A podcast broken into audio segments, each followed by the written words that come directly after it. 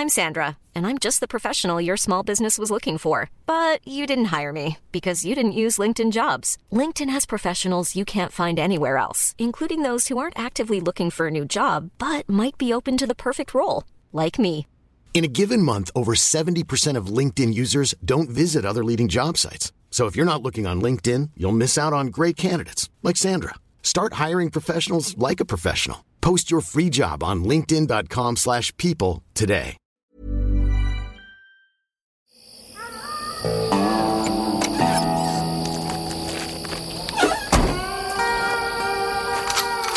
Die 100 besten Filme aller Zeiten.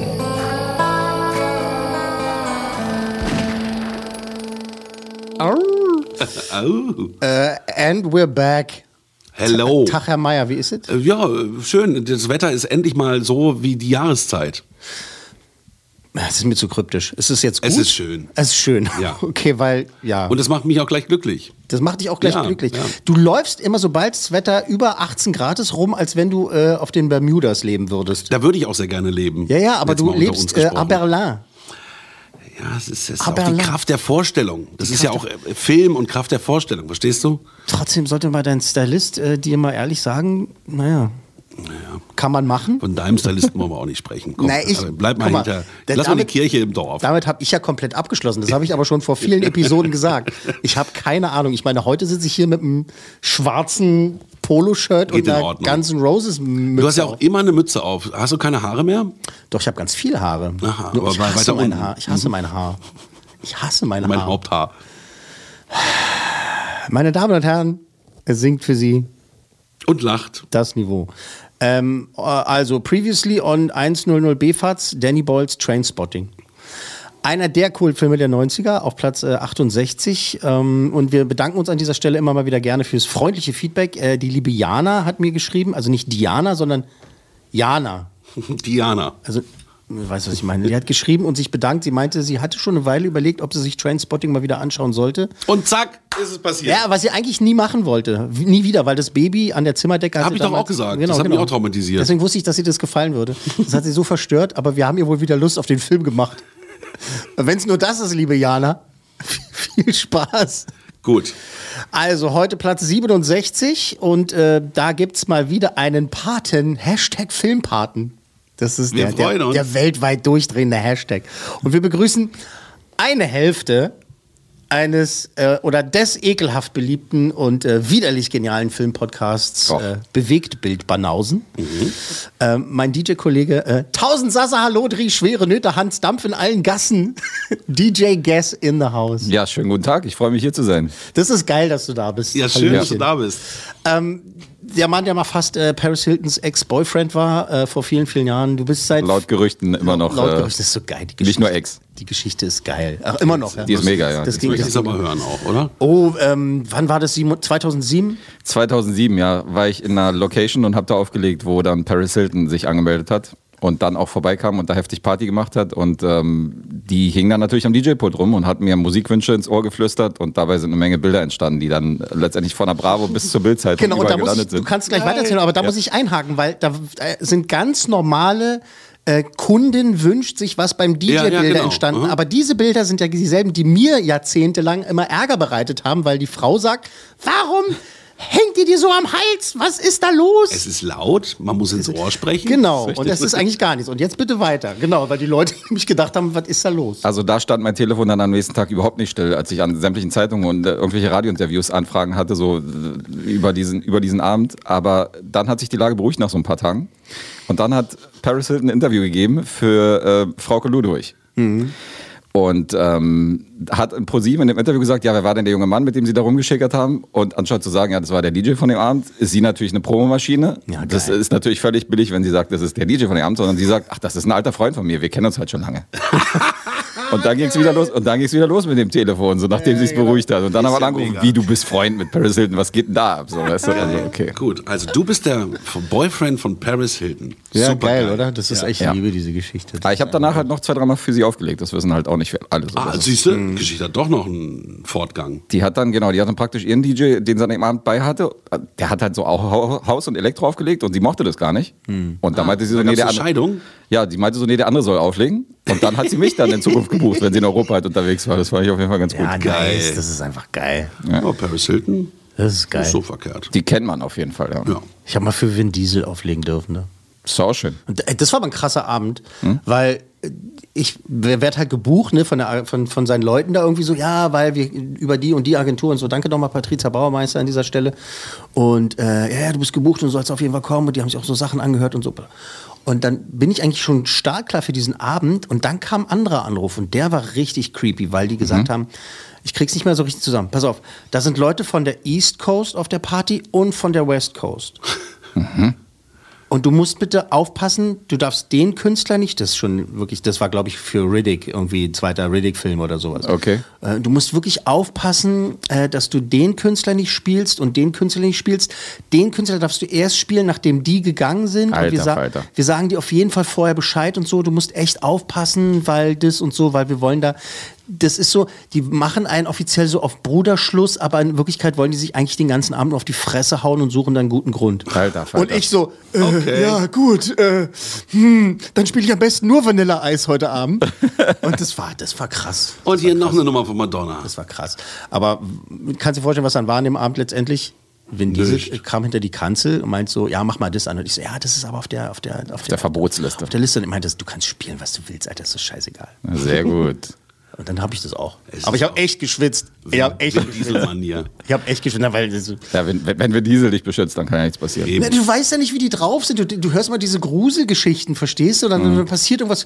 Ich hab, war bei der Premiere von Stück langsam 27, keine Ahnung, ne? Und wir sitzen in dem Saal und die Premiere läuft und plötzlich ist so Tumult, ne? Und denke so, was ist denn hier los? Wir wollen den Film gucken. Da kommt so eine, so, so eine Horde maximal pigmentierter Menschen. Ich sag's jetzt mal so lustig, haha, ja, ich weiß nicht politisch korrekt, aber ich sag's mal witzig. Und setzen sich hinter uns, ne? Und sind halt laut und quatschen und sind halt und nerven. Und ich so bin sauer, ne? Und ja, fuck, Alter, ich drehe mich jetzt um, Alter. Ich sag jetzt auch mal, ich drehe mich um, gucke so nach hinten, halte inne, gucke wieder nach vorne und meine Begleitung. Was, warum hast du nichts gesagt? Ich so, na, ich werde jetzt 50 Cent nicht sagen, er soll die Fresse, Fresse halten. Da ist 50 Cent mit seiner Entourage reingekommen irgendwie und so, ja, okay, Mann, Mann, das sind ja auch Gangster. Wahrscheinlich hätte ich ihm einfach sagen können, du, ey, könnt ihr ein bisschen leise sein und so. Wäre vielleicht auch gegangen. Aber das sind so Sehr die gut. geilen Geschichten. Du seit 94 DJ, ich seit 95. Das heißt, du hast mindestens ein Jahr mehr Erfahrung als ich. Ui. Das ist- ein Ding, oder? Ich habe erst 95 angefangen, Geld dafür zu nehmen. Ich habe halt vorher so auf Hockeypartys und so aufgelegt und so, ne? Weißt du, so bei der Familie, so Familienfeiern und so. Und irgendwann habe ich für die Berufsgenossenschaft Nahrungsmittel und Gaststätten im Jahre 1995 äh, professionell aufgelegt und dafür Geld bekommen. Ich habe schon sehr früh in den 90ern dafür Geld genommen, weil ich damals bei Fritz war und da sind wir mit Fritz über die Brandenburger Dörfer getingelt und haben Fritz-Diskos gemacht. Das war auch immer Willen. wilde Geschichten. Gottes. Willen, das kann ich mir vorstellen. Weißt du, was dein erster bezahlter Gig war? Mein erster bezahlter Gig.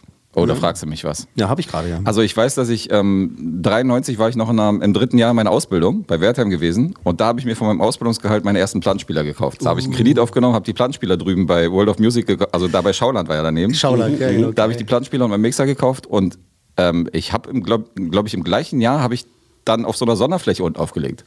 Bei Wertheim. Das heißt, ich habe dann ein halbes Jahr irgendwie aufgelegt und gesagt, ach so, du legst auf, du bist DJ, dann bring mal dein Zeug her.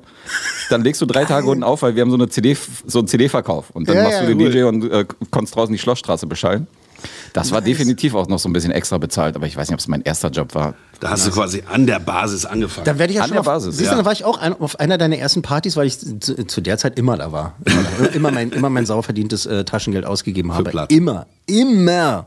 Das war auch das, also so voller war ich noch nie, äh, voller war es noch nie vom DJ-Pult als in der Schlossstraße. Also das war mein Rekord. Wenn man so die Laufkundschaft mitzählt. Den Wolfgang Petri auch. ähm, wir haben tatsächlich, finde ich auch witzig, jahrelang äh, auf denselben Partys, aber auf verschiedenen Floors aufgelegt. Ob das, Das stimmt. im Sage war oder äh, im Kesselhaus und so. Ne? Ja, das stimmt. We go way back, wie man in der Branche sagt. Aber wir sind ja auch beides Allrounder. Insofern läuft man sich ja auch über den Weg. Gibt ja auch nicht viele, die äh, alles bedienen Alles, können. Tatsächlich. Das ist auf der einen Seite eine langweilige Antwort. Ne? Wenn gefragt wirst, so, ey, was hörst du für Musik, beziehungsweise was kannst du auflegen? Und dann sagst du, ja, alles. Äh, wie alles, ne? Alles. Aber weißt du, so DJs, die immer meinen, das Publikum belehren zu müssen mit ihrer Musik, die nerven halt auch komplett. Ne? Also eine Party ist eine Party. Ja, ist richtig. Ja, das ist absolut richtig. Und das ist halt einfacher für den Job, wenn sie dich anrufen und fragen, hast du Zeit, anstatt zu fragen, kannst du das bedienen oder Ja. kannst du die Musikrichtung auflegen. Genau. Deswegen waren wir auch auf vielen Filmpartys auch unterwegs, was du gerade gesagt hast. Das finde ich auch super interessant. Um da nochmal anzuknüpfen, ich habe ja auch so auf äh, Film-Abdrehpartys aufgelegt von Hänsel und Gretel oder von, von Ja, geil. Cloud Atlas war ich auf der Filmparty. und da habe ich so die ersten Bilder gesehen, hat die Tom Ticker da vorge- vorgespielt hat und dann dachte ich auch so, alter Falter. Und was ich interessant finde, ist, dass du bei den Schauspielern mitbekommst, was für einen Musikgeschmack die haben. Dadurch, dass sie sich dann was wünschen. Weiß ich zum Beispiel, Jim Sturgis mag halt die Beastie Boys und so eine Ja, Sache. ja, geil. Gemma Arterton war halt, äh, die, in die habe ich mich halt verliebt, als sie da war. Krass. Weil die war hammer Na, sympathisch sie, und ja, äh, sie und Jeremy Renner sind äh, bei Energy damals auch gewesen zum Interview und so. Und Die waren super, oder? Ja, die sind geil Ja. beide. Also Ja. gesehen, die wussten, was sie da promoten müssen, was für eine Art Film und so. Das hat schon, Bock- hat schon Bock gebracht. Gut, ihr macht beide einen, einen Kinopodcast, ihr äh, legt beide auf, da verbindet euch schon eine Menge, ne? ja. Schon ein warum, bisschen, Warum sind wir noch nicht zusammengezogen? Ja. Fragt man sich. Man weiß es nicht. Du bist mit, äh, mit, mit Lee zusammengezogen, ne? Also muss, Ja, man, muss man auch mal sagen. Da Ja, kommen wir mit dazu. seiner Frau und den drei Kindern zusammen. Ach so, habt ihr nicht noch ein Zimmer frei für mich? Mache ich, mache ich im Keller. Schmeißt doch, schmeißt doch die ganze Star Wars. Muss man einfach raus. mal sagen, ich bin großer Fan eures äh, Podcasts. Äh, Bewegtbild Banausen ist, äh, das ist krass, was ihr da halt äh, wöchentlich, täglich äh, äh, da produziert. Du Freut und äh. Lee und äh, ihr habt auch schon weit über 100, ne? Folgen 115, was was das letzte Mal, als ich geguckt habe? Ja, zusammengezählt haben wir schon über 100. Also wir, wir haben ja am Anfang so, eine, so ein äh, Kinoformat gehabt, wo wir dann abwechselnd einmal Woche die Kinosachen gebracht haben Mhm. und abwechselnd mit den Sachen, die wir so zu Hause geguckt haben. Und das Kinoformat haben wir irgendwann mit den Filmen und Serien zusammengeschmissen. Mhm. Haben aber natürlich auch so eine Patreon-Supporterschaft zu laufen und da nehmen wir auch jede Woche noch eine äh, extra separate Episode auf. Also mit denen insgesamt sind wir weit über 100. Aber wenn du jetzt nur die regulären Episoden zählst, da sind wir jetzt, glaube ich, bei 85. Ja, nice. Siehst du, diese Patreon-Geschichte, da muss man halt liefern und dafür bin ich zu faul. Ja, komm, also du machst äh, Logenplatz und äh, die 100 besten Filme aller Zeiten. Ja, eben, das ist in reicht letzter doch. Zeit auch äh, ordentlich Ja. mehr geworden. Sollen wir, das, sollen wir das ab jetzt monetarisieren vielleicht? Ich würde euch bezahlen. Danke. Aber das möchte ich auch schon mal ganz gerne wissen, wie das denn eigentlich, kannst du mal vielleicht kurz erzählen, wie das zusammen, wie kommt äh, äh, DJ Guess ausgerechnet mit einem Schweizer Schauspieler halt äh, in einen Podcast, du und Lee, äh, Herr Richter, wie, wie, wie ist das gekommen? Das ist eine lustige Geschichte. Wir haben uns beim Pokern kennengelernt. As you do. Ja. Schon wieder ein wü- Drehbuch. Genau, ich wünschte, ich könnte jetzt erzählen, das war so ein Hinterhofkeller, wo dann äh, die Scheine in die Mitte geflogen sind, aber es war tatsächlich bei einer gemeinsamen Freundin, die in der Küche ab und zu mal eine Pokerrunde mit äh, so ein paar Groschen irgendwie äh, organisiert hat. Oh, süß. Und die war mit Lee befreundet, die war mit mir befreundet. Ja. Und äh, da war ich dann ab und zu zu Gast und da habe ich erstmal Lee kennengelernt, irgendwann vor z- 15 Jahren, irgendwie in dem Dreh. Doch schon so lange. Und dann gab es diverse Streitereien äh, unter irgendwelchen Filmposts von mir. Ich habe ja immer dann bei Social Media, Facebook und Co. habe ich ja die Filme gepostet mit den Punkten, als ich aus dem Kino gekommen bin. Und da hat die ab und zu mal Protest eingelegt. Ah, okay. Und da hatten wir schon die ersten Diskussionen. Da haben wir gesagt, okay, der Typ nervt. Und er meinte, ja, der Typ hat, hat überhaupt keine Ahnung. Dann haben wir gesagt, okay, machen wir einen Podcast irgendwann. So, das passt. Das Ja, ist immer die cool. beste Grundlage. Ja. cool. Aber ich meine, das muss man jetzt auch mal sagen, ne? Ihr seid, ähm, das, diese, diese Kombination, dieses Duo, das ist echt schon geil, das ist genial. Aber, ähm, und jetzt kommt es, äh, it's a big but. Äh, ihr macht halt Folgen, die gehen gefühlt vier Tage eine, ne? Das wir lieben halt Filme, was soll ich dir das, sagen? ja, ich, ich ja auch. Aber Das ich geht bin schon mal halt, drei Stunden ich bin dann halt oder mal, was? ja, ja, das geht auch mal vier Stunden, ne? Ja. Was war die längste Folge? Die längste Folge war 5 Stunden 15. Siehst du, fünf, fünf Stunden. Hätte ich schon 15. umgebracht. Ja. Bei 5 Stunden 15. Ja. Und als nächstes machen wir dann einen DJ-Podcast.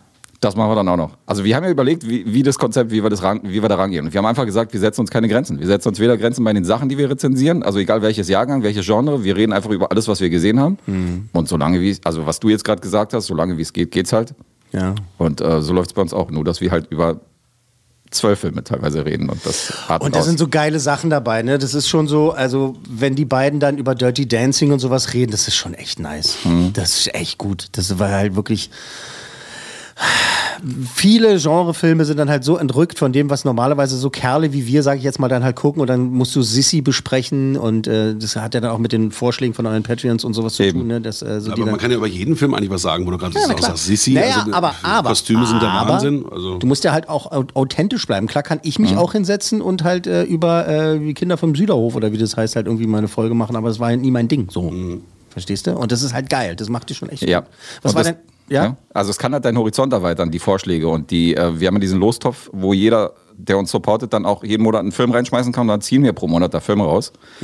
Und da sind abenteuerliche Sachen rausgekommen, die ich mir niemals persönlich angeguckt hätte, aber wo ich dann im Nachhinein dachte, ich bin dankbar, dass, dass die uns beigetragen wurden. Ihr habt ein Supporting-System, das heißt, ähm, man kann einen Euro monatlich an euch spenden und so kommt ein bisschen Geld zusammen. Äh, wir haben vier Pakete, wo insgesamt vier verschiedene Sachen angeboten werden, weil wir haben gesagt, jeder, der uns sponsert, hat auch die Möglichkeit, was zurückzukriegen. Das kleinste Paket, der Tabelleneinsicht, der kriegt eine Excel-Tabelle, wo drin steht, welchen Film wir wann rezensiert haben, wie viele Punkte wir gegeben haben. Das zweite Paket für 6 Euro, das ist das Ding mit diesem Lostopf, wo wir jeden Monat zwei Filme ziehen, die, dürfen rezensieren, die rezensieren wir dann.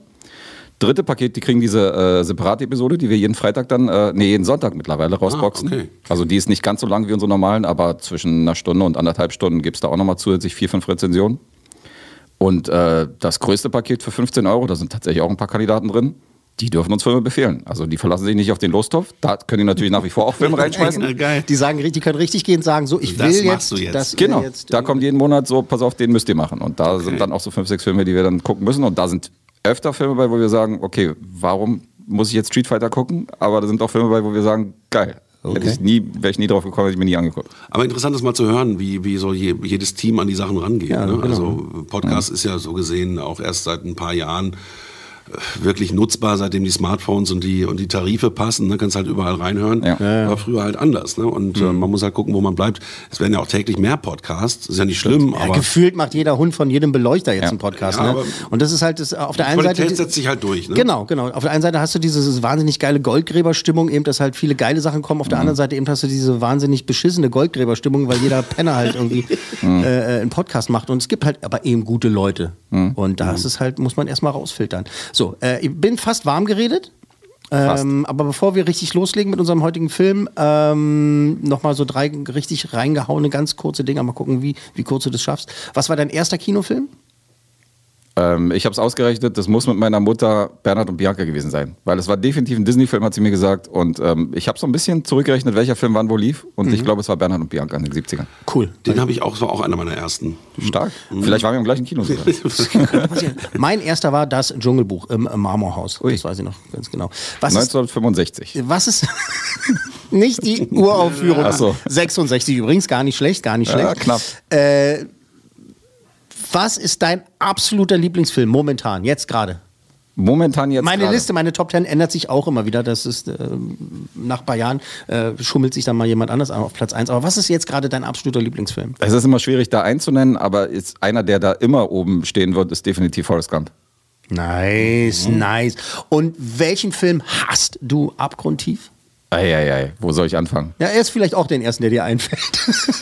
das ist auch eine lange Liste, oder? Der, die ist richtig lang, ja. Also so Filme, die mich wirklich, wirklich nerven, ähm, da gibt es Tausende. Das ist wirklich schwer zu sagen. Aber ähm, Noah fiel mir jetzt gerade ein, weil wir auch über Darren Aronofsky geredet haben und äh, deswegen fällt mir natürlich ein schwacher Film von ihm ein, obwohl ich natürlich wesentlich beschissenere Filme gesehen habe, aber den mochte ich zum Beispiel gar nicht. Noah? Ja. Noah. Und es- es- siehst du, da hatte ich einen Softspot für. Und die, die beiden Hauptdarsteller hier, der, der Logan, nee, wie hieß er?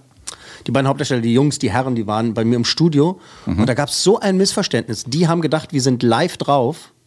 Dabei war es halt eine Aufzeichnung. Ne? Wir haben das Interview aufgezeichnet. Aber die dachten, wir sind live.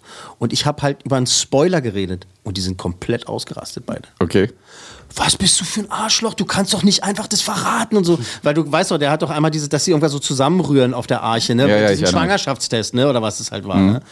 Und ich so, naja, das fand ich so ein bisschen, hm, ich weiß, äh, äh, das kannst du doch nicht verraten. Das ist voll der Spoiler, voll der Major Plotpoint. Und, und ich dachte so, oh Gott, was habe ich denn jetzt gemacht? Und dann hat es echt eine Weile gedauert, bis, sie, bis ich verstanden habe, dass die was falsch verstanden haben. Ach so. Und das war krass, meinte ich, oh, sorry. Oh, sorry. Nur. Ja, okay. Ja. Also es gibt äh, wesentlich größere Scheißfilme, aber mich regt's auf, wenn Filme nur mittelmäßig sind, aber von einem Regisseur, von dem ich schon zehn Punkte-Filme gesehen habe oder die großartig besetzt sind. Ja. Wenn die dann mittelmäßig sind, dann ist das für mich eine doppelte Strafe, finde ich. Du, weil das ich ist, da mehr genau, erwarte. das, ich nenne es das äh, Prometheus-Drama.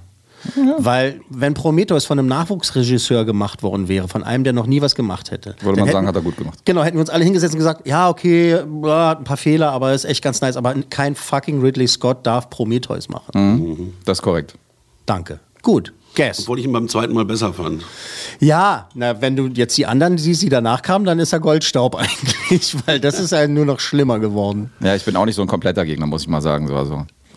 Von Prometheus oder von, von nee, äh, generell von den neuen äh, Alien-Teilen. Prometheus, also ich habe, äh, ich muss sagen, ich habe Covenant noch nicht gesehen, aber Ja, na Prometheus dann fand ich, fand ich solide. Dann, mh, dann lass uns mal, dann lass uns mal drüber unterhalten, wenn du Covenant gesehen hast, weil das ist Ja. eine, das ist, äh, Da geht's bergab. Der steht noch aus. Also. das, oh Gott. Oh Gott, da freue ich mich auf die Episode von den Bewegtbildbanausen. Und er ist hier. DJ Gas äh, hat die Patenschaft für unseren heutigen platzierten Film äh, übernommen, weil wir haben das so erarbeitet und er Bock drauf hatte.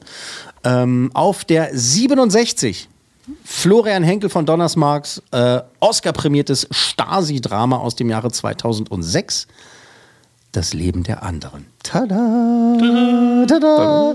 Äh, Die Story nochmal für die zwei, die es nicht kennen. Fünf Jahre vor Ende der DDR, der extrem linientreue Stasi-Hauptmann Gerd Wiesler soll das berühmte Paar Dreimann und äh, Sieland bespitzeln und hofft so seine Stasi-Karriere vorantreiben zu können. Aber er, wie heißt es so schön in der Filmsprache, wird immer tiefer, auch auf persönlicher Ebene, in die Geschichte seiner Opfer reingezogen, äh, bis er nicht mehr nur tatenlos zusehen bzw. zuhören kann. Meine Damen und Herren, das Leben der anderen. Ein unschuldiger Häftling wird mit jeder Stunde, die man ihn länger da behält, zorniger, wegen der Ungerechtigkeit, die ihm widerfährt. Er schreit und tobt. Ein Schuldiger wird mit den Stunden ruhiger und schweigt oder weint. Er weiß, dass er zu Recht dort sitzt. Wenn Sie wissen wollen, ob jemand schuldig ist oder unschuldig, gibt es kein besseres Mittel, als ihn zu befragen, bis er nicht mehr kann. Schulfreund Max Kirchner. Wir sind zusammen zu ihm nach Hause gegangen. Und haben Musik gehört bis in die späten Abendstunden. Er hat ein Telefon, Sie können ihn anrufen. Er wird das alles bestätigen. Fällt Ihnen etwas auf an seiner Aussage? Er sagt das gleiche wie am Anfang. Er sagt dasselbe wie am Anfang, Wort für Wort. Wer die Wahrheit sagt, kann beliebig umformulieren. Tut das auch. Ein Lügner hat sich genaue Sätze zurechtgelegt, auf die er bei großer Anspannung zurückfällt. 227 lügt. Wir haben zwei wichtige Indizien und können die Intensität erhöhen. Super. Ulrich Tukur, Martina Gedeck, äh, Sebastian Koch und der unvergessene Ulrich Mühe. Ähm, Herr Mayer, bevor Guess äh, seine Patenschaft hier äh, voll auslebt, äh, wie äh, stehst du zu dem Film? Es gab ja eine Kontroverse, weil dann der Wessi den Ostfilm gedreht hat und dieser ganze Schmuh, aber äh, ich war schwer beeindruckt von dem Film und er hat mir wahnsinnig gut gefallen, um es kurz auf den Punkt zu bringen. Gut. Wann habt ihr den gesehen? Würde mich mal interessieren. Als er rauskam, damals im Kino. Tatsächlich. Und danach noch einmal. Und auch hier muss ich sagen, unbedingt mal wieder angucken. Ich will nicht zu sehr vorgreifen, weil wir machen das ein bisschen so wie ihr. Wir machen am Schluss dann mal unsere, unsere so eine Punktevergabe, wie die Bewegtbildbanausen das machen. Sehr gut. Aber Cool ich- Männer, wenn ich mich nicht täusche, werden hier vergeben. Ja, genau. Hier, hier werden Coolmänner vergeben. Ähm, ich habe ihn im Kino gesehen, ne, Presseverführung und äh, dann halt noch so zwei, dreimal im Kino. Und dann auch später auf diesem, äh, wie heißt das, DVD auseinandergenommen. Kenn ich. Ähm, Hast du ja auch so ein paar Fun, Fun, also Fun Facts ist gut bei dem Film, kann man nicht so sagen. Hast du ein paar Sachen rausgesucht, die dir besonders aufgefallen sind, ähm, was das betrifft? Also das ist Mhm. unser nächster Abschnitt jetzt, dass wir ja auch immer so Fun Facts besprechen. Äh, Finde ich gut. Also vielleicht steige ich damit ein, äh, zu sagen, dass ich kein großer Fan vom deutschen Kino bin und da generell äh, mich gerne herausfordern lasse von einer Liste und gesagt habe, okay, ich weiß ja, dass ich mit vielen deutschen Filmen nichts anfangen kann und mehr so ein Fan von internationalen Kino bin, aber viel natürlich von den großen Filmen gehört, wie der hier oder der Untergang habe ich noch nicht gesehen und deswegen habe ich gesagt, pick ich mal nicht irgendein Herzensprojekt, sondern pick einen Film, den ich noch gar nicht gesehen habe. Wir haben nämlich auch ein Postergeschenk gekriegt von einem Hörer, Ja. wo so 250 Filme drauf sind, die man gesehen haben muss. Da ist der auch drauf. Da habe ich gesagt, schlage ich zwei Fliegen mit einer Klappe. Reden wir über den Film heute. Geil. Der ist auf Das dem du, Poster du drauf. hast ihn jetzt erst gesehen. Das ist eine Erstsichtung für mich, ja. Also ich habe ihn jetzt extra für euch nochmal geguckt, habe den bei uns auch nie besprochen. Und ähm, deswegen kriegt ihr jetzt hier ungefiltert meine Meinung. Und äh, muss mal sagen, das ist tatsächlich einer. Na gut, ich will jetzt noch nicht zu weit vorweggreifen, deswegen kommen wir erstmal zu den Fun Facts, oder? Aber es ist schon ein besserer Äh, Vertreter des ist schon deutschen ein Kinos. Besserer Vertreter des deutschen Kinos. Äh, genau, wir machen es so, dass wir jetzt so ein paar äh, Facts abarbeiten und dann jeder da seinen Senf dazu geben kann, was ich da so erzähle. Ähm, und am Schluss dann eben gibt's so, wir haben so unsere berühmten sieben Fragen und da äh, forschen wir dann genau nach und dann kommen wir dann auch zu, zu unserer Punktevergabe. Also, Sehr gut. ähm, es gibt so ein paar technische Sachen einfach, was, was interessant ist und das hat man wahrscheinlich auch damals mitbekommen, äh, 2006, dass ja diese Abhörgeräte, die benutzt werden im Film, echt sind. Angeblich sind das echte Geräte, die auch äh, im Einsatz waren damals und wie äh, Frau Donnersmark auch gesagt hat, an denen viel echtes Leid haftet, hat er hochtrabend ich habe auch das Gefühl, die Recherche war einfach auch gut bei dem Film. ja, Äh, das, da hat er wirklich äh, äh, sich durchaus Mühe gegeben und das Ding ist halt, ähm, ich habe den auch mit der Mühe. Dem, Der, der war gut, Mühe. Mit dem Hauptdarsteller. Siehst du, ich das bin war doch drüber gewollt. gerannt. Nee, ich bin drüber gerannt. Ich hätte es gar nicht mitbekommen. Dankeschön. gut. Siehst du, das war no pun intended und da war er. Da war er. Ähm, aber ich habe den auch mit der Generation tatsächlich gesehen, diesen Film. Natürlich, also ähm, mit Menschen, die da direkt mit zu tun gehabt haben. Und was ich dann so, wir haben ja jetzt gerade diese äh, Eröffnungsszene des Films gehört, die schon wahnsinnig gut ist, in der halt Ulrich Mühe äh, da erklärt, wie so ein richtiges Verhör läuft. Und ich habe da gesessen im Kino und fand es total faszinierend und krass und so. Mhm. Äh, nicht, dass ich dabei Spaß hatte, aber ich habe das als äh, faszinierend und äh, als, als Kinounterhaltung genommen. Und ich habe da mit Menschen gesessen, die richtig fertig waren. Ne? Die meinten, ja, genau so, die Scheiße war das. Und die haben da nicht eine Sekunde Spaß dran gehabt. Also natürlich, ihr wisst aber, was ich meine. Ne? Ja, Dass sie ja, halt klar. wirklich sagen konnten, so mein Nachbar und so und äh, ich habe das immer gedacht und äh, bla bla bla bla bla. Äh, wie gesagt, das waren echte Abhörgeräte. Was ich faszinierend finde, ist, dass äh, es war der erste Film von Donnersmarck, ähm, aber Mhm. dass der trotzdem nur, in Anführungszeichen, 37 Drehtage hatte. Ach echt? 37 Das Drehtage. Wahnsinn. Und äh, kann man Frau Gedeck auch fragen, die erzählt immer noch nicht gerne davon, äh, in Anführungszeichen, weil der die ganz schön getreten hat.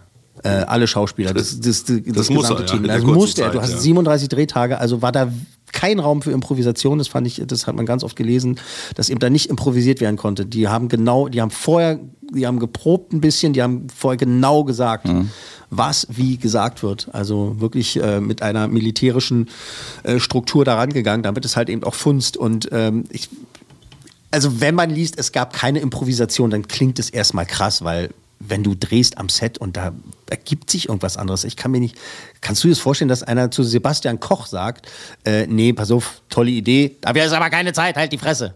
Also das finde ich schon krass. Ich glaube schon, dass Schauspieler gerne gut geführt werden. Wenn man Ja, sagt, klar, so und so natürlich. ist es und bitte spiel das, äh, äh, leben die damit auch ganz gut. Aber auf der anderen Seite habe ich genug erlebt, die halt äh, da sitzen und sagen, ja, aber ich fühle das jetzt nicht so und ich glaube, mein Charakter sollte eher sagen, äh, Sugar, it's me. Nein, Marilyn, es heißt it's me, Sugar. Ja, das hatten wir, also ich glaube, es hängt vom Regisseur tatsächlich ab, weil wir haben gerade über Network geredet, dass Faye Dunaway ja da relativ emotionslos ist. Ja. Und da hat Sidney Lumet eher eine Ansage gemacht und meinte so, pass auf, komm nicht auf die Idee, hier irgendwie Gefühle oder so reinzubringen, ich schneide es raus. Weil das will ich nicht haben. Ich will, dass der Charakter so kaltherzig angelegt ist und berechnet und äh, komme hier nicht auf Improvisation. Insofern ist es eine Sache des Filmemachers, dass er sagt, pass auf, ich will das genauso, wie es im Drehbuch steht.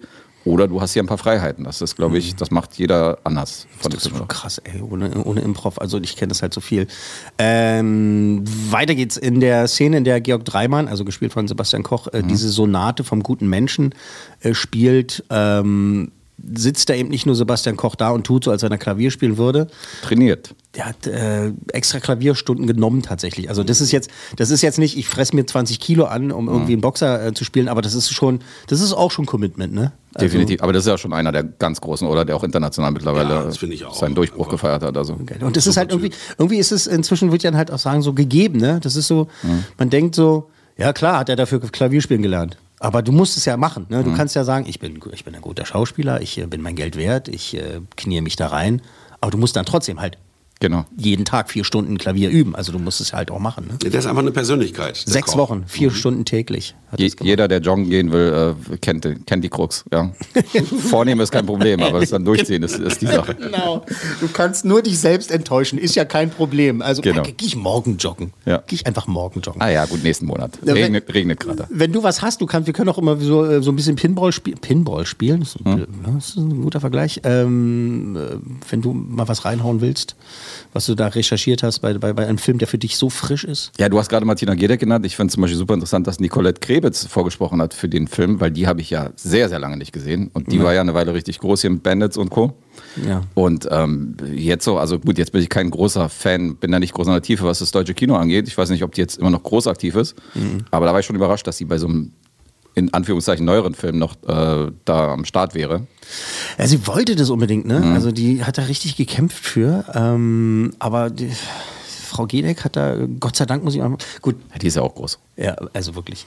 Und das ist halt das Ding, das, ich sage das ganz oft und ich sage es auch gerne wieder, wir sehen das Endprodukt und können halt sagen, sie passt super, Mhm. Martina hat es toll gemacht. Äh, es wäre natürlich ein ganz anderer Film geworden mit einer anderen Darstellerin, ob das jetzt... Ja, äh, das glaube ich auch. Also ich glaube, dass der oder Donnersmarck einfach eine Vision hatte, wie das auszusehen hat Genau. und das durchgepeitscht hat. Genau.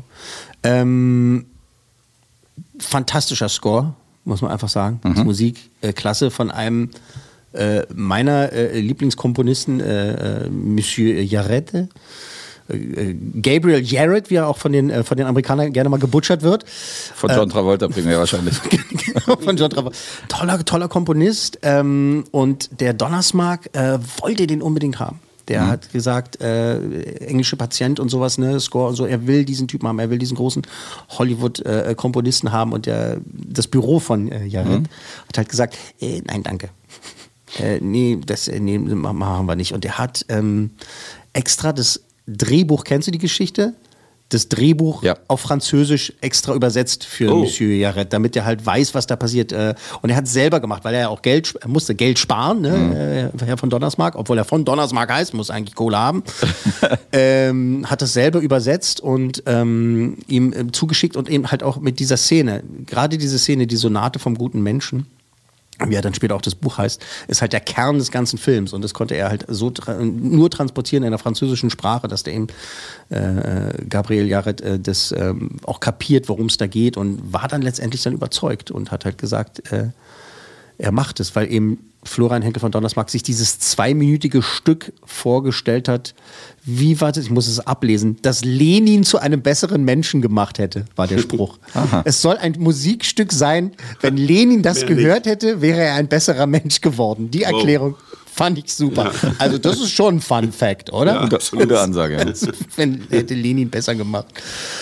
Ähm, Ulrich Mühe hat ähm, noch ein Buch geschrieben, ne? also wie, wie so viele Menschen das getan haben, auch äh, zu den Hintergründen des Films. Und äh, da ging es dann um seine Ex-Frau, ähm, Jenny Gröllmann. Und die soll auch eine echte Blaue gewesen sein. Also eine, eine, eine Spitzel, Spitzelin. IM.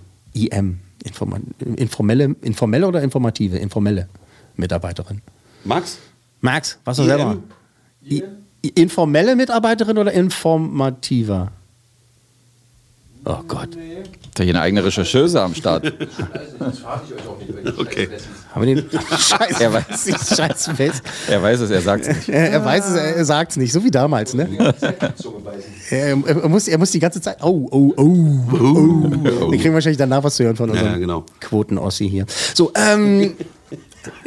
It's all in good fun. Meine Familie kommt aus Altlandsberg. Ja, wir haben äh, kurz vor der Mauer rüber gemacht. Danke, danke Großvater nochmal an dieser Stelle. Der hat gesagt, oh, das wird hier nichts. Hat er die Koffer gepackt und hat gesagt, äh, komm, wir gehen in den Westen aus Altlandsberg. Mein Opa war tatsächlich in Berlin Arzt und die sind dann aber geflüchtet Richtung äh, NRW nach dem Krieg. Auch eine gute Idee.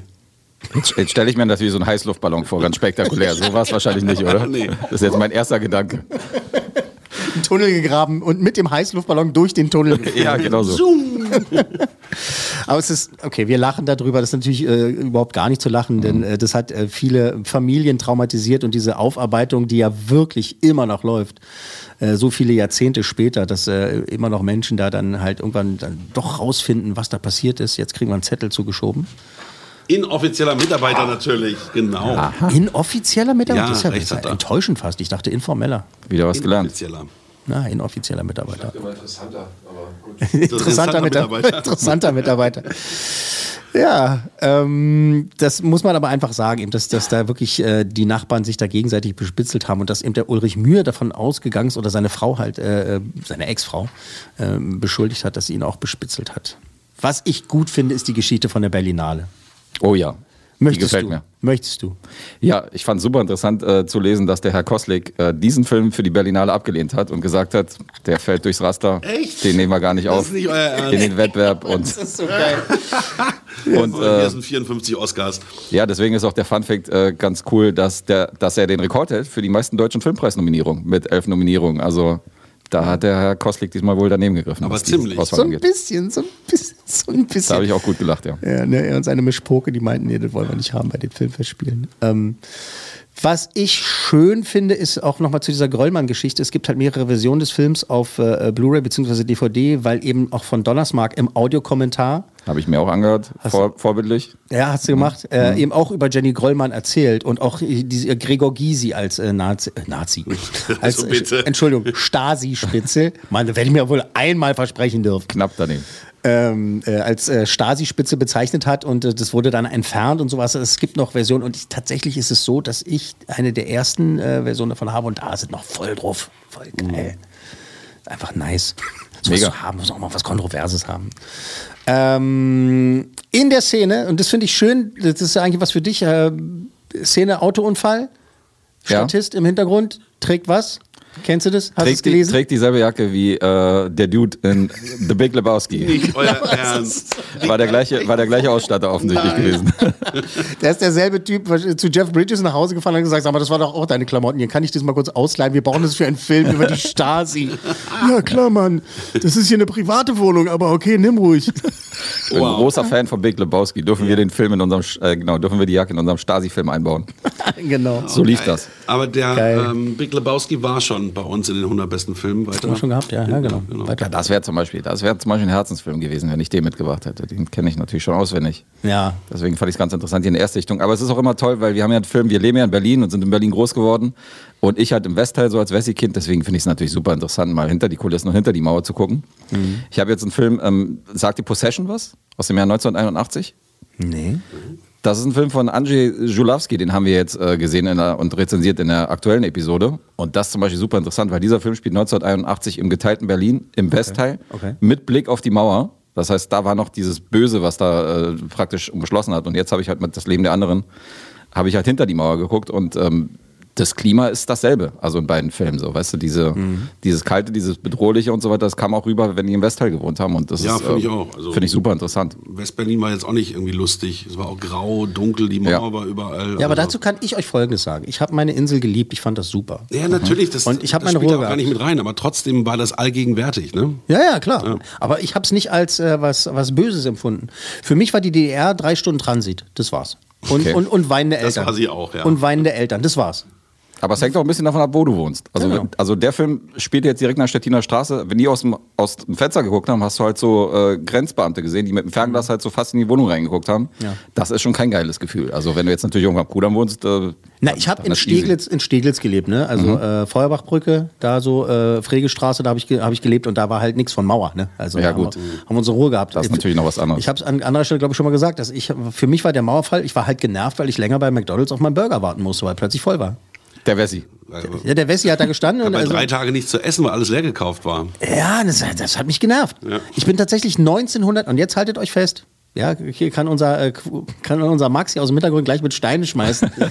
ich bin tatsächlich zum ersten Mal, oh, und das, das obligatorische Telefon klingelt. Auf leise und das Scheißding klingelt Das ist immer so, ist auch so ein Running Gag.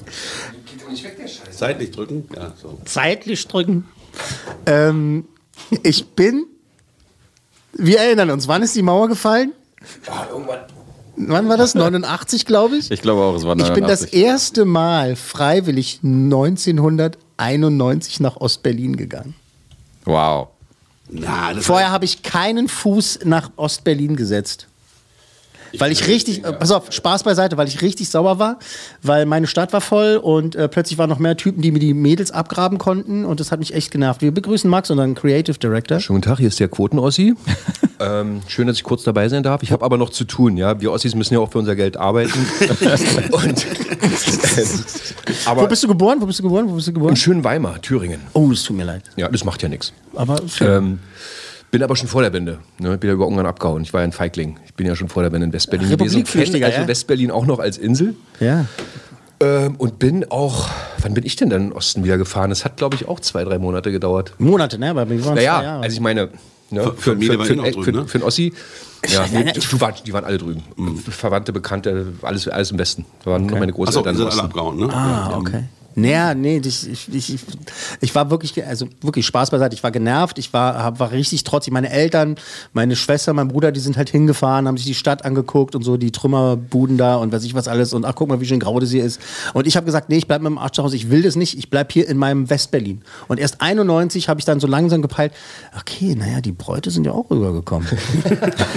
Aber Also Es gab dann aber auch andersrum äh, Ossis, die ich dann später mal wieder getroffen habe aus meiner äh, Schule. Die sind äh, zwei Jahre später erst in den Westen gefahren. Ne? Wirklich? So Ja, ganz klar. linientreue Das ist Offizierskinder, die sind da, die sind einfach nicht rübergefahren. Ich hätte tatsächlich gedacht, dass selbst die, die sauer waren, dass, es, äh, dass die DDR zusammengebrochen ist, dass selbst die gesagt haben, so jetzt säg da mal rüber, kicken, was da ist beim, beim KDW? System, Systemfeind oder wie das hieß. Ob der Schnitzler recht hatte, hüben und drüben und so. Da hätte ich gedacht, dass die mit Absicht auch alle rübergefahren sind und sich das ange angeguckt haben. aber wahrscheinlich alles. das Leben der anderen, also über Max Familie gibt es auch dicke Akten, ne? Ja, wir wurden auch heftigst, heftigst Na, überwacht. wenn ich dich angucke, zu Recht. zu Recht, zu Recht. Zu Recht, muss überwacht werden. Und Muss auch unsere Nachbarn, ne? das stellte sich dann später raus. Also unsere direkten Nachbarn, die immer so auf gute Laune gemacht haben und Nachbarschaft und toll und die grillen zusammen, Ja, die ja, ja. waren unsere direkten IMs. ja, genau. Was ein super Segway ist zu der nächsten Szene, die wir uns anhören. Ähm, eine von meinen bin dann Lieblingsszenen mal raus. einfach. Ja, da- danke, Max. Äh, jetzt äh, arbeite wieder für mein Geld. Dein Geld. Unser Geld. Was? Äh, das finde ich halt toll, dass der von Donnersmark, und du kannst mir gerne widersprechen, aber dass der es tra- es ist ein ernster Film, es ist ein wirklich, äh, ja, tatsächlich seriöser Film, aber trotzdem gibt es da Szenen, die einen ähm, zum Schmunzeln bringen. Das ist ein ganz besonderer Humor, den er da in mindestens eine Szene reingebracht hat. Ähm, für mich wirklich eine der besten Szenen und das ist jetzt natürlich, weil wir jetzt hier, äh, ist ein Podcast, das ist eher Audio, aber wir gucken uns das ja auch an. Das ist eine Szene für den Beweis von Ulrich Mühes Genialität. Unsere geneigten Hörer jetzt, die hören jetzt nur die Szene und äh, ähm, das Witzige, was, was ich jetzt angekündigt habe, wir sehen aber halt auch, wie genial Ulrich Mühe war. Der sagt in der kommenden Szene keinen einzigen Ton. Der sagt nicht einmal was, der sitzt nur da Und schaut. hört auf äh, das, was Ulrich Tukur sagt und reagiert nur. Und wir als Publikum wissen genau, was in dem vorgeht, wissen genau, was er denkt, wissen genau, was er durchmacht. Und das ist einfach genial. Wir hören jetzt aber eher wegen diesem besonderen Humor, den ich angesprochen habe. Äh, unter anderem hören wir Ulrich Tukur in dieser Szene als äh, furchteinflößender Stasi-Scherl. Also, Honecker kommt früh morgens in sein Büro, öffnet das Fenster, sieht die Sonne und sagt... Äh, was ist denn? Oh, Entschuldigung, ich, äh, das war... Ich, ich hatte... Nein, nein, nein, ich bitte Sie, Kollege, ich bitte Sie. Man wird doch über den Staatsratsvorsitzenden auch lachen dürfen. Sehr so ruhig. Witz kenne ich wahrscheinlich sowieso schon. Hm? Na komm, erzählen Sie. Also, Honecker, also der Genosse Generalsekretär, sieht die Sonne und sagt... Guten Morgen, liebe Sonne. Guten Morgen, liebe Sonne. So. Und die Sonne antwortet, Guten Morgen, lieber Erich. Und am Mittag geht Erich wieder zum Fenster, macht es auf, sieht die Sonne und sagt, Guten Tag, liebe Sonne. Und die Sonne sagt, Guten Tag, lieber Erich. Und abends nach Feierabend geht Honecker wieder ans Fenster und sagt, Guten Abend, liebe Sonne. Und die Sonne sagt nichts. Also fragt er nochmal, Guten Abend, liebe Sonne. Was hast du? Und dann sagt die Sonne, ach, leck mich doch am Arsch, ich bin jetzt im Westen.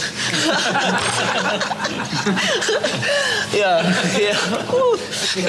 Ja. Name? Dienstgrad? Teilung? Ich? Stiegler. Unterleutnant Axel Stiegler, Abteilung M. Ja. Ich brauche Ihnen wohl nicht zu sagen, was das für Ihre Karriere bedeutet, was Sie da gerade getan haben. Genosse Oberstleutnant, ich. Ich. Ich hab doch nur. Ich hab, Sie haben doch nur unsere Partei verhöhnt. Das war Hetze. Und sicher nur die Spitze des Eisbergs. Das werde ich dem Büro des Ministers melden. Oh Mann. Wahnsinnsszene. Ja. Ah, krass. Die sind alle- alle Tut gut. aber alles weh, ne? Alle gut. Ja. Ja. Alle gut in dieser Szene. Jetzt, ähm, ja, erzähl. Du hast, also Mühe sitzt ja da, da, der sitzt nur mühelos. haha. sitzt sitzt er Er da? verkörpert die dunkle graue Stasi mit seinen Blicken. Und ist Stoische, halt, Naja, das ist ja schon, naja, es ist, wann ist es ungefähr im Film? Das ist relativ fortgeschritten, ne? Ist es mittig? Nee, das ist gar nicht so weit. Das, ich finde, das ist noch relativ früh im Film. Früh noch, okay. Ja. Also er ist da noch voll in dem System drin, ne? Mhm. Und er, Ulrich Mühe sitzt da einfach da und, und weiß genau, was da passiert, ne? Und, und hält halt und schmunzelt halt. Also er ist ja weder auf der Seite des armen Typen, der dann halt, ne, dessen Karriere und Leben wahrscheinlich beendet ist an dieser Stelle, Mhm. äh, aber er ist auch nicht auf der Seite von Tukur, ne? Also er ist jetzt, also nicht, dass er mit da mitmacht, ne? Und plötzlich äh, sich anbiedert und nach dem Motto so, ja, ich spiele jetzt bei dessen Charade mit irgendwie Genau. äh, äh, sondern sitzt nur da und erträgt diese Szene und weiß genau, was da in jeder Sekunde abgeht. Und das ist einfach genial. Ja, aber dadurch, dass er dieser stoische, äh, dieser stoische Stasi-Beamte ist, merkt man halt auch jede Facette, so die sich da ändert im Laufe des Films bei ihm so gefühlsmäßig. Und das Mhm. spielt er halt großartig so. Es ist halt sehr minimal nuanciert so. Mhm. Halt nicht so laut, nicht so drüber, aber großartig, großartig. Ich finde diesen Unteroffizier, der den Witz erzählt, auch saugut ausgewählt. Ne? Mhm. Ja. Also, Der war schon super. ja, ja, ich, perfekt. alle klasse. Ne? Das, sind- die, die, das sind halt Typen, ähm, die, müssen, die kommen einem nicht geschrieben vor, finde ich. Er taucht ja nochmal auf, wenn man, wenn man Ja. aufmerksam ist Ja. im Laufe des Films. Ja, siehst du, siehst du so, sch- nice, nicer Fun Fact dann. Nice. Ähm, aber wo auftauchen äh, von Donnersmark, äh, Cameo, Hitchcock-mäßig? Mhm. Hast du auch? Äh, habe ich auf dem Schirm, habe ich aber, äh, ist auch so gegen Ende, glaube ich, in dem. Genau, also seine Stimme ist zu hören. Genau. Seine Stimme ist zu hören. Er verkündet den Fall der Berliner Mauer. Hm. Ähm, Hat er das durchgezogen eigentlich in seinen, weil ich habe, glaube ich, sonst nichts gesehen von ihm. Also die Werk und Autor und so, taucht er öfter mal so mit diesen Cameos auf oder ist es jetzt nur so einmalig gewesen? Nee, ich glaube, das war nur da. Das war nur da? Soweit ich weiß. Hätte ja sein können, dass es da etabliert hat Hab und ich, dann. nee, nee, nee, das habe ich gar nicht, habe ich gar nicht mehr drauf jetzt. Mhm. Muss, ich, muss ich ganz ehrlich sagen, hast du mich erwischt. Ähm, du wieder? Fun Fact? Fun Fact? Äh, nee, ich habe keinen direkten Funfact, sondern ich wollte dir auch mal eine Story erzählen, weil ähm, ich wollte nämlich den, ähm, den Gegenbeweis liefern zu den Leuten, die den Osten dann äh, drei Jahre komplett irgendwie aus, äh, äh, gemieden haben, sondern bei uns war es das Gegenteil. Ich war nämlich in der Oberschule und wir haben herausgefunden, dass man am Alexanderplatz und am Fernsehturm so eine Disco hatte, wo man natürlich billig saufen konnte. Ja, klar. Weil, ey, für 20 Cent hast du da irgendwie so ein, so ein äh, Rum-Cola gekriegt und irgendwie grüne Wiese und wie das damals hieß. Und wir sind dann mit unserer Schulklasse, unseren Schulkameraden, sind wir dann da rüber gemacht, ja, mit unserem Pass und haben dann da gefeiert abends. Und da ist Folgendes passiert. Da saßen wir dann so jede Woche, jedes Wochenende, oder weiß nicht, wie oft wir da waren, so ich und meine Klassenkameraden halt. Und da kamen da zwei Grenzbeamte mit so einem Typen und stellen sich so vor unserem Tisch hin und sagen so, ja, der war das und der war das. Und zeigen sie auf uns. Und wir hatten keine Ahnung, worum es geht und was hier los ist. Und dann haben die uns Handschellen angelegt. Was? Was? Und haben uns äh, schön in den Polizeiwagen gesetzt, da in den, in den Trabant damals mit Blaulicht auf die Rückbank. Und ich habe gefragt, so, Entschuldigung, aber ich habe keine Ahnung, warum ich hier sitze. Darf ich mal fragen? Ja, ja, du weißt schon ganz genau, warum du hier sitzt. Sagt der, sagt der Typischer Polizist. Spruch, ja. ja. genau. Entschuldigung, das war vor oder nach Mauerfall? Das war 89 nach Mauerfall. Ah, okay. Also Mauer, Mauer noch- ist schon die gefallen. DDR bestand noch. Hm. Genau, die bestand noch. Du musst halt einen äh, Pass zeigen, um da durchzukommen und so musst du dich halt nur noch anstellen. Das war immer noch, ähm, das war jetzt nicht komplett rein und raus. Und ähm, da dachte ich, okay, was geht jetzt ab? Und dann haben die uns eingebuchtet und in eine Zelle gesperrt, in getrennte Zellen. Und wir wussten nicht, was Sache ist. Ohne Scheiß. Und da saß ich erstmal im Knast am Alexanderplatz in einer, an der Kulturbrauerei, war die Polizeiwache. Ja. Und da habe ich gesagt, werden meine Eltern benachrichtigt, weil ich habe noch zu Hause gewohnt, werden meine Eltern benachrichtigt? Ja, ja, wir rufen deine Eltern an und so, das ist alles, äh, wir rufen ihre Eltern, das ist alles in Ordnung. Haben mir Schnürsenkel abgenommen, damit ich nicht hier hänge und so. Und dann saß ich in so einer Zelle, wo du noch so Blutflecken an, an der Seite gesehen hast und halt so, und halt so, also das Bett war wie so eine, wie so eine Tonmatratze, weißt du, in der Sporthalle. So, Ja, ja. So, darauf musst du schlafen. Du Scheiße. Ich habe dann von den 16 Stunden, die ich da irgendwie in dieser Zelle saß, habe ich tatsächlich dann irgendwie 13 Stunden geschlafen, weil ich es übelst langweilig fand da und habe gesagt, okay, äh, das, ich habe dann äh, Hast du keine die, Angst gehabt? die Ruhe selbst, na, ich, äh, Unsicherheit auf jeden Fall. Ich wusste nicht, was da Sache ist, so weißt du, und ich dachte, so, was ist hier los? Okay. Dann haben die uns nach 16 Stunden rausgeholt, haben uns verhört und dann hieß es wohl, dass da irgendwelche Jacken geklaut worden sind und dass der Typ, dem die Jacke geklaut worden wurde, halt uns ausgemacht hat als Täter. Entweder war das irgendeiner, von dem er Angst hatte und der gesagt hat, er ja gar keinen nennt, nennt er halt irgendwelche äh, Unschuldigen. Okay. Und die haben sich dann entschuldigt und gesagt, ja, sie können ja eine Beschwerde schreiben und so an die und die Dienststelle und so, aber äh, Entschuldigung, nach zwei Stunden Verhör. Ich dachte, okay, alles klar. War, also wir waren 16 Stunden in der Zelle im Osten, während die Mauer noch nicht gefallen ist und ähm, wussten noch nicht, was Sache ist und wussten nicht, warum wir da waren. Krass. Hammerhart. Völlig Also- überzogen, ne? Für einen Jackendiebstahl. Total 16 überzogen. Stunden im Knast plus zwei Stunden Verhör. Siehst du, also I rest my case, weil es war also auf jeden Fall gut, dass ich äh, in Steglitz geblieben bin. Ja, im Grunde schon. Äh, Oder? Aber wir hatten vorher ein paar gute Partys gefeiert, ja. ja, siehst du das? Also wir sind auch immer rübergefahren, haben da Partys gefeiert und Ja. Billig ich dann Bier auch getrunken und äh, Ja, wir hatten ja das kein war Geld. Wahnsinnig lustig. Ja, wir hatten kein Geld in der Schulzeit und es war halt alles super günstig. So, als wenn du im Westen irgendwie in so eine Disco gegangen bist, hast du halt das Zehnfache bezahlt. So. Deswegen war das, dachten wir damals so, ist geil.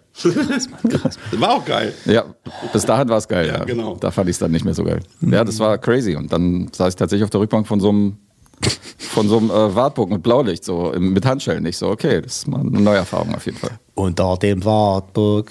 Ja. Unter dem Der hat die Jacke gestohlen. Der hat die Jacke. Ach, Scheiße, wir sollten es sein lassen. Ja. Das ist schlimm. Das ist schlimm.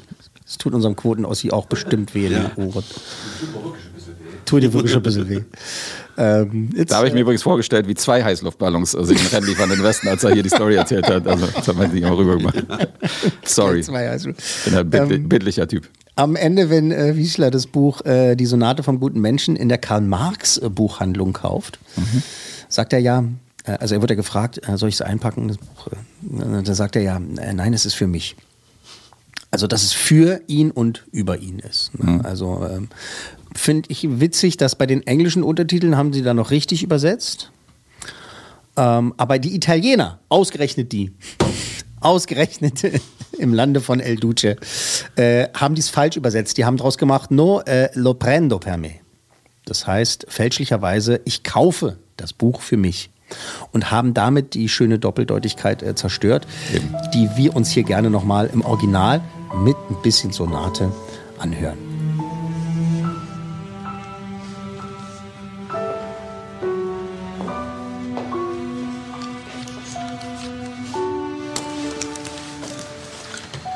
...29,80.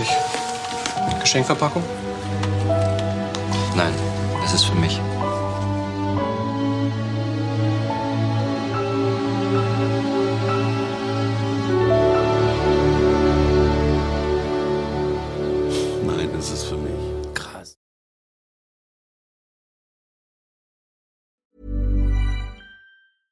Hiring for your small business? If you're not looking for professionals on LinkedIn, you're looking in the wrong place. That's like looking for your car keys in a fish tank.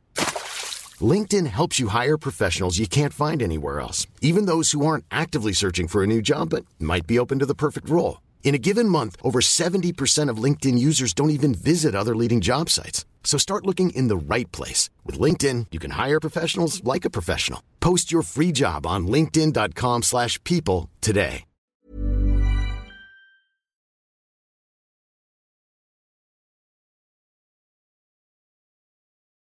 Krass. Ist einfach, also, das ist schon krass. Am Klavier Sebastian Koch. Am Klavier, genau. Am, Meine Damen und Herren. Am Klavier Sebastian Koch.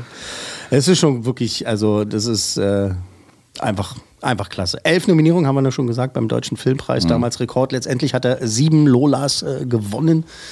Sieben Preise, äh, insgesamt 80 Preise weltweit einge eingeheimst. Kann man machen, ja. Abgeräumt, 80 Preise, vor allem eben dann, dann auch den Oscar für den besten äh, nicht englischsprachigen Film, wie es damals noch hieß. Inzwischen haben sie es ja auch, um keinen auf die Füße zu treten, International Film genannt.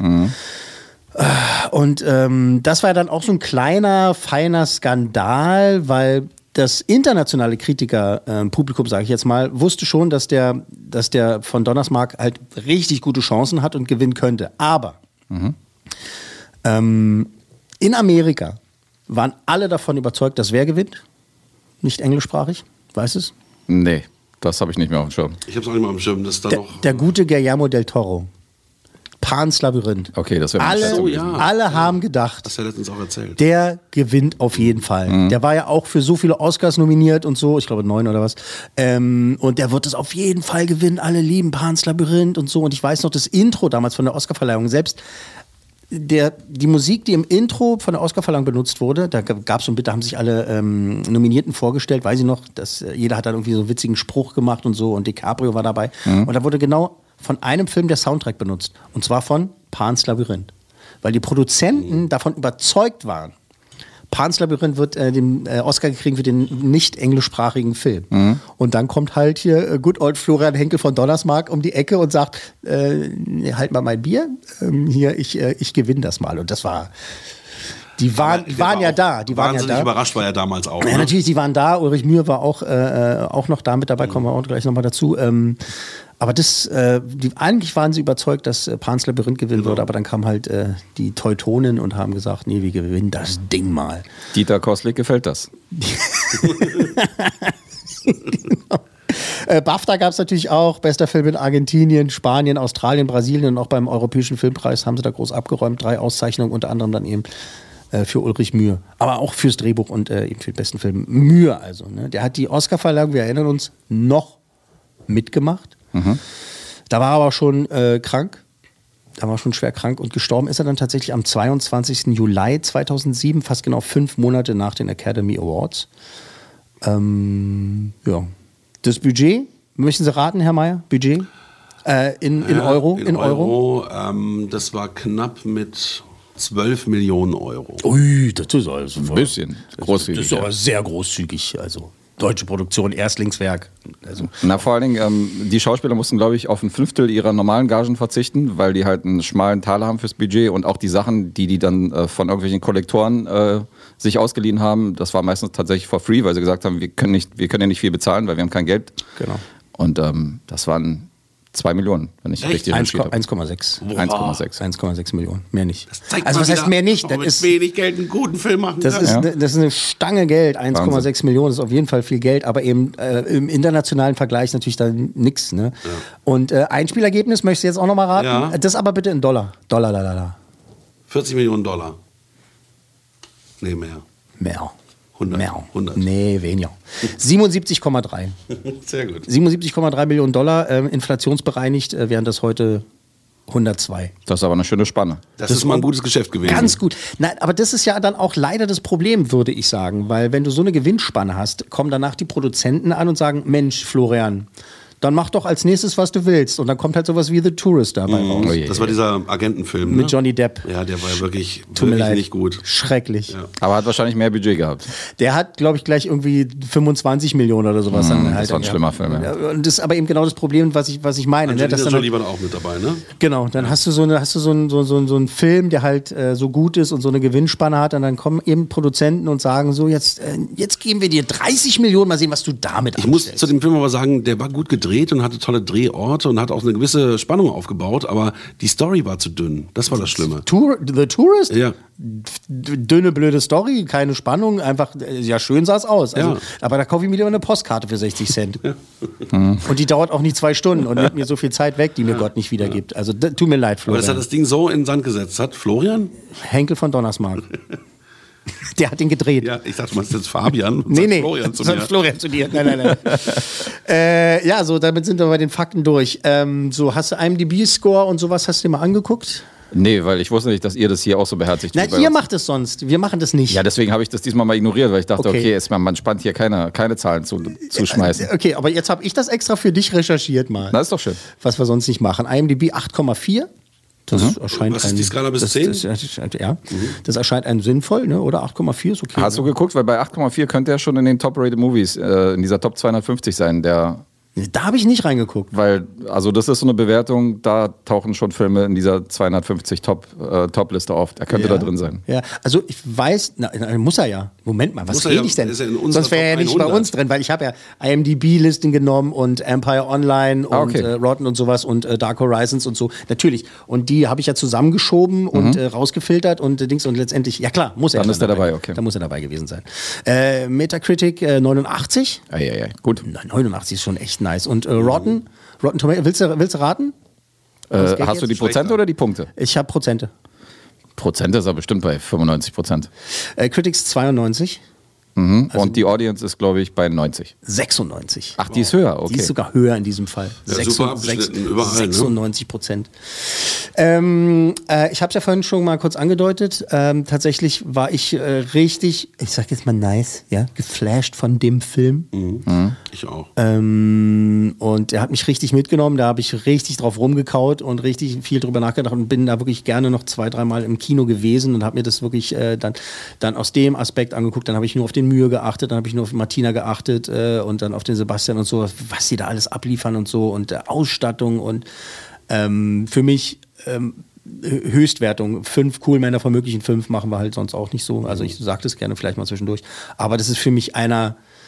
Ich habe auch meine Probleme mit dem deutschen Film ganz oft. Mhm. Ich bin jetzt nicht so wie du, dass ich das dann irgendwie äh, gerne auch mal kategorisch dann ablehnen würde. Machst du ja auch nicht, um Gottes Willen. Nicht, oder? nicht, nicht, nicht ausschließlich. wirklich. Aber ähm, Ja, es gibt genug Drecksfilme, diese Komödien aus Deutschland, wo man schreiend weglaufen ja, will. genau. Ja, meistens, je erfolgreicher ein Film ist, also Desto schlechter ist desto er. schlechter. Ist er, genau. Ja. Ja, aber ich meine, international kannst du auch sagen. Ich meine, ein Transformers-Film hat im Durchschnitt auch 1,2 Milliarden eingespielt und ist scheiße. Ja. Ähm, aber ich fand den wirklich, es ist einer der besten, also klar, der ist bei uns in der Liste, ne? also ist in den 100 besten Filmen aller Zeiten, aber ist auch für mich persönlich Mhm. einer der besten Filme aller Zeiten und einer der besten deutschen Filme aller Zeiten. Einfach Mhm. weil es, also da hat er, Unterschreiben wir alle. ich fand ja Werk ohne Autor auch gut. Mhm. Ne, fand ich auch gut. Deswegen will ich nicht sagen, er ist ein One-Trick-Pony, Mr. von Donnersmarck. Also ich glaube, da schlummert noch das ein oder andere äh, Meisterwerkchen dabei eben darum irgendwie. Mhm. Aber das ist schon bis jetzt das Beste, was der Mann gemacht hat. Ist denn der direkte Konkurrent äh, Pans Labyrinth auch in eurer Top 100 drin? Ja, der war schon. Der war so. Ach, der war schon. Okay, alles war klar. so- der also so. der ist höher. Ich wollte gerade fragen, weil das ist natürlich auch ein äh, legitimer. Ja, also der hat, hat, hat, ihn auch bei uns, hat ihn auch bei uns geschlagen sozusagen. Okay. So, und was sagst du, ja? Äh, ich fand ihn auch sehr großartig. Ich bin, weiß nicht, gibt es halbe Coolmänner? Gibt es sowas? Ja, machen wir auch manchmal. Macht ihr auch? Okay, dann führen wir das jetzt ein und äh, ich sage viereinhalb von mir. Viereinhalb auch. Also sehr guter Film, definitiv ein guter deutscher Vertreter und äh, was die deutschen Komödien angeht, bin ich auf jeden Fall kein Fan und was die anspruchsvollen Filme angeht, bin ich halt so 50-50 und der gehört äh, zu den besten, die ich gesehen habe. Ich habe übrigens auch dieses Jahr zum ersten Mal das Boot gesehen und äh, das, war, das war wiederum für mich der beste deutsche Film, den ich Das- jemals das gesehen Original habe. damals? Das Original von damals. Ja, das ist super. Und das ist, Ey. das ist für mich ja Platz 1. Oh, vielleicht müssen wir dich dazu nochmal einladen. Der ist mega. Falls, falls der vorkommen sollte in dieser Liste, weil die. Fun, die Fun Facts zu das Boot sind einfach ganz kurz nur, weil ich es liebe so sehr. Ja.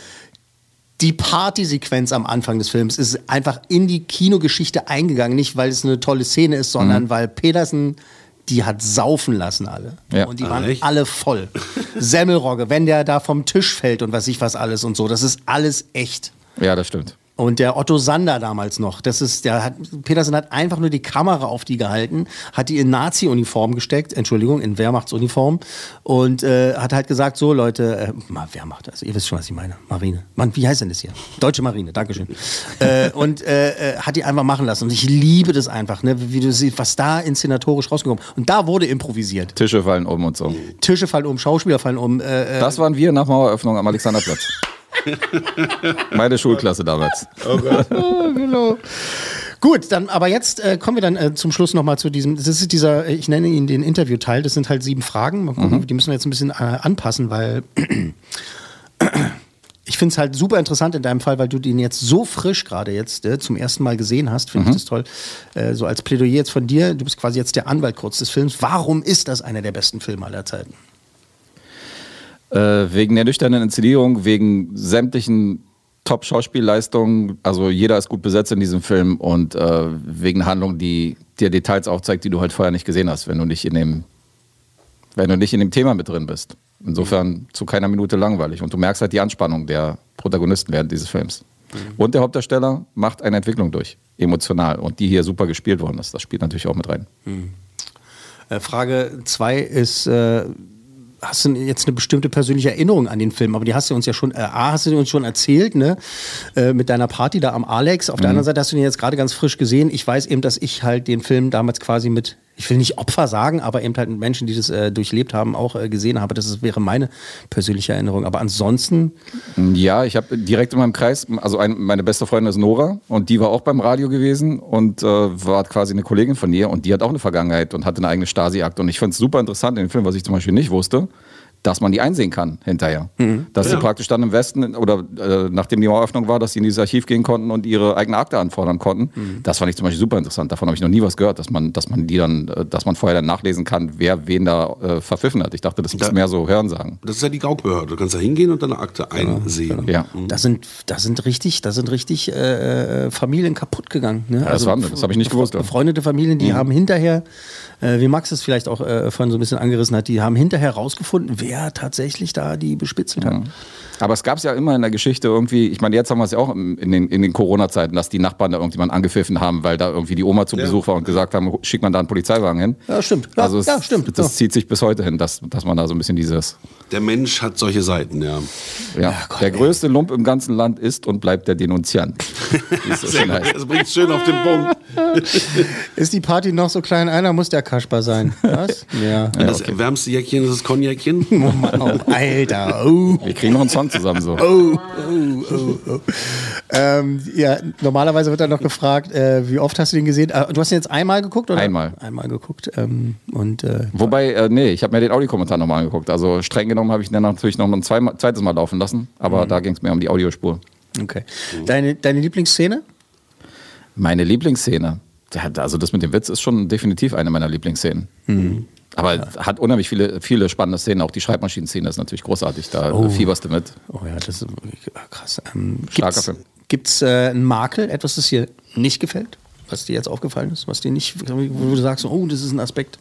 Nee, es ist also sicher nicht der kurzweiligste Film. So, man muss schon in der richtigen Stimmung sein. Und das ist jetzt nicht so, okay, ich gucke mal jetzt zur Berieselung irgendwie nach einer Corona-Impfung, gucke ich mir mal das Leben der anderen an. Stimmt, und bei- beim Bügeln lasse ich ein bisschen das Leben der Genau. anderen laufen. Dafür definitiv ungeeignet. Aber wenn man anspruchsvolle Stoffe mag, dann ist man hier richtig.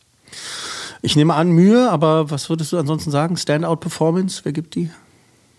Ja, Sebastian Koch fand ich großartig, Martina Gedeck. Also ich fand hier keinen, also keiner brach hier aus.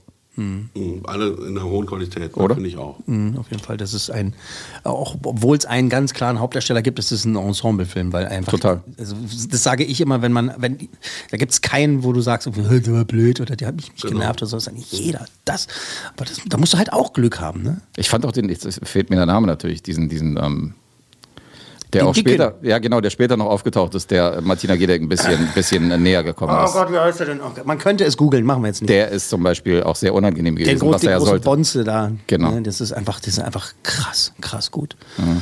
Wow. Ja, Siehst du? wow. Guck mal, Guess, so geht eine schnelle Podcast-Episode. Stark. Für ihn war das eine kurze. Für uns war Mit einer Stunde und. Für Wir uns jetzt, das- ja, wir sind das jetzt noch bei der Begrüßung von der Länge auf jeden Fall. Ja, genau. Ihr seid noch so beim, beim Warmreden und wir sind einmal durch. Äh, vielen Dank. Äh, Ich hab. Ich Guess äh, von den Bewegtbild-Banausen. Das Leben der anderen aus dem Jahre 2006. Unser Platz 67 bei 100b FATS. Äh, vielen Dank, Herr Mayer. Ja, danke, Herr Kuhlmann. Und ähm, ja, vielen Dank unserem Filmpaten. Ja, vielen Danke, Dank. ja, danke für die Einladung. Und wir werden äh, es einfach mal verraten an dieser Stelle. Wir werden auch tatsächlich deine bessere Hälfte hier begrüßen dürfen. Ich bin gespannt. Wie der sich anstellt, der Herr Rich- Richter. Der hat bestimmt auch ein paar Knastgeschichten. Äh, Da- Das glaub, obwohl, der hat sich doch immer, als Schweizer hat er sich doch überall rausgehalten, oder? Das war wahrscheinlich immer der, der nicht im Knast gelandet ist. Obwohl, so wie ich Lee kennengelernt habe, dann doch. Ich wünsche mir öfter, dass er neutral wäre wie ein Schweizer, aber er ist leider äh, das Gegenteil Das davon. Gegenteil, ja. Deswegen wohnt er auch hier wahrscheinlich. Äh, auf jeden Fall. Äh, welcher Film, das werden wir natürlich jetzt noch nicht verraten. Äh, danke, Mann. Das war mir nicht einerlei. Sehr gerne. Ja, schön war das. Beim äh, nächsten Mal geht es dann um einen Film, der allgemein gerne als, äh, und bitte keine richtigen Andro äh, Antworten jetzt reinrufen, äh, ein Film, der gerne allgemein als äh, Mindfuck bezeichnet wird und ähm, ganz bestimmte Regeln hat, unter anderem, dass man nicht über ihn reden soll. Das war die 100 besten Filme aller Zeiten. Eine Podcast 1 Produktion.